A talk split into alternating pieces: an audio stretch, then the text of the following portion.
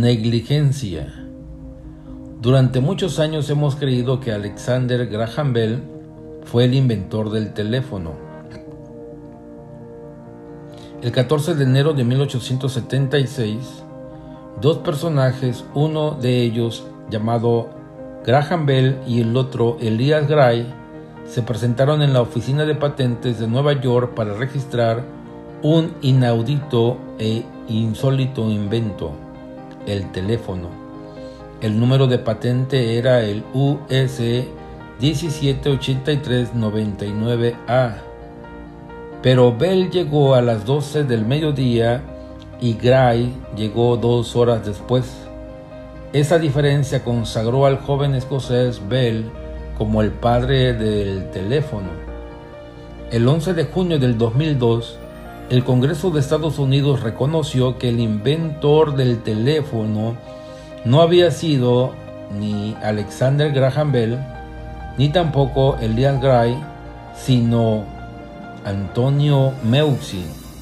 Meucci inventó un artefacto capaz de poder comunicar su voz desde la planta baja de una casa con el piso superior pero al ser pobre no tenía el dinero suficiente para poder patentarlo. Este hecho lo aprovecharon más adelante otros inventores que utilizaron el principio de funcionamiento de este mecanismo. Así que el 11 de junio del 2002, el Congreso de Estados Unidos le dio a Antonio Meucci la paternidad del teléfono.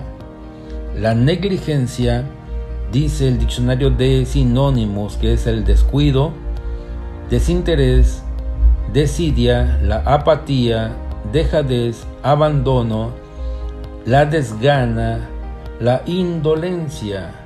La Biblia dice en Mateo capítulo 25, versículo 24, pero llegando también el que había recibido mil monedas, dijo, Señor, te conocía que eres hombre duro y ciegas donde no sembraste y recoges donde no esparciste. Por lo cual tuve miedo y fui y escondí las monedas en la tierra. Aquí tienes lo que es tuyo. Respondiendo su señor le dijo, siervo malo e negligente, sabías que ciego donde no sembré y que recojo donde no esparcí. Las características de personas negligentes es que no ponen en orden sus prioridades, no saben la diferencia entre lo urgente y lo importante, desperdician los segundos valiosos de la vida en cosas no planeadas. El negligente es impuntual, deja todo para mañana, espera la orden para empezar, espera la oportunidad. En cada área de nuestras vidas podemos ser negligentes si no damos a cada área el tiempo, el valor y la atención debida. Podría haber padres en su trabajo muy diligentes, pero negligentes en su casa. Hay áreas en la vida donde la negligencia es muy costosa. Por ejemplo, la negligencia médica. Proverbios capítulo 21, versículo 5 dice, los pensamientos del diligente ciertamente tienden a la abundancia, mas todo el que se apresura alocadamente, de cierto va a la pobreza. Proverbios capítulo 10 versículo 4 dice, la mano negligente empobrece, mas la mano de los diligentes enriquece.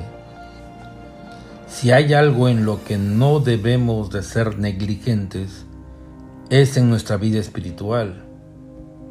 El apóstol Pablo escribe en Filipenses capítulo 2 versículo 12, Por tanto, amados míos, como siempre habéis obedecido, no como en mi presencia solamente, sino mucho más ahora en mi ausencia, ocupaos en vuestra salvación con temor y temblor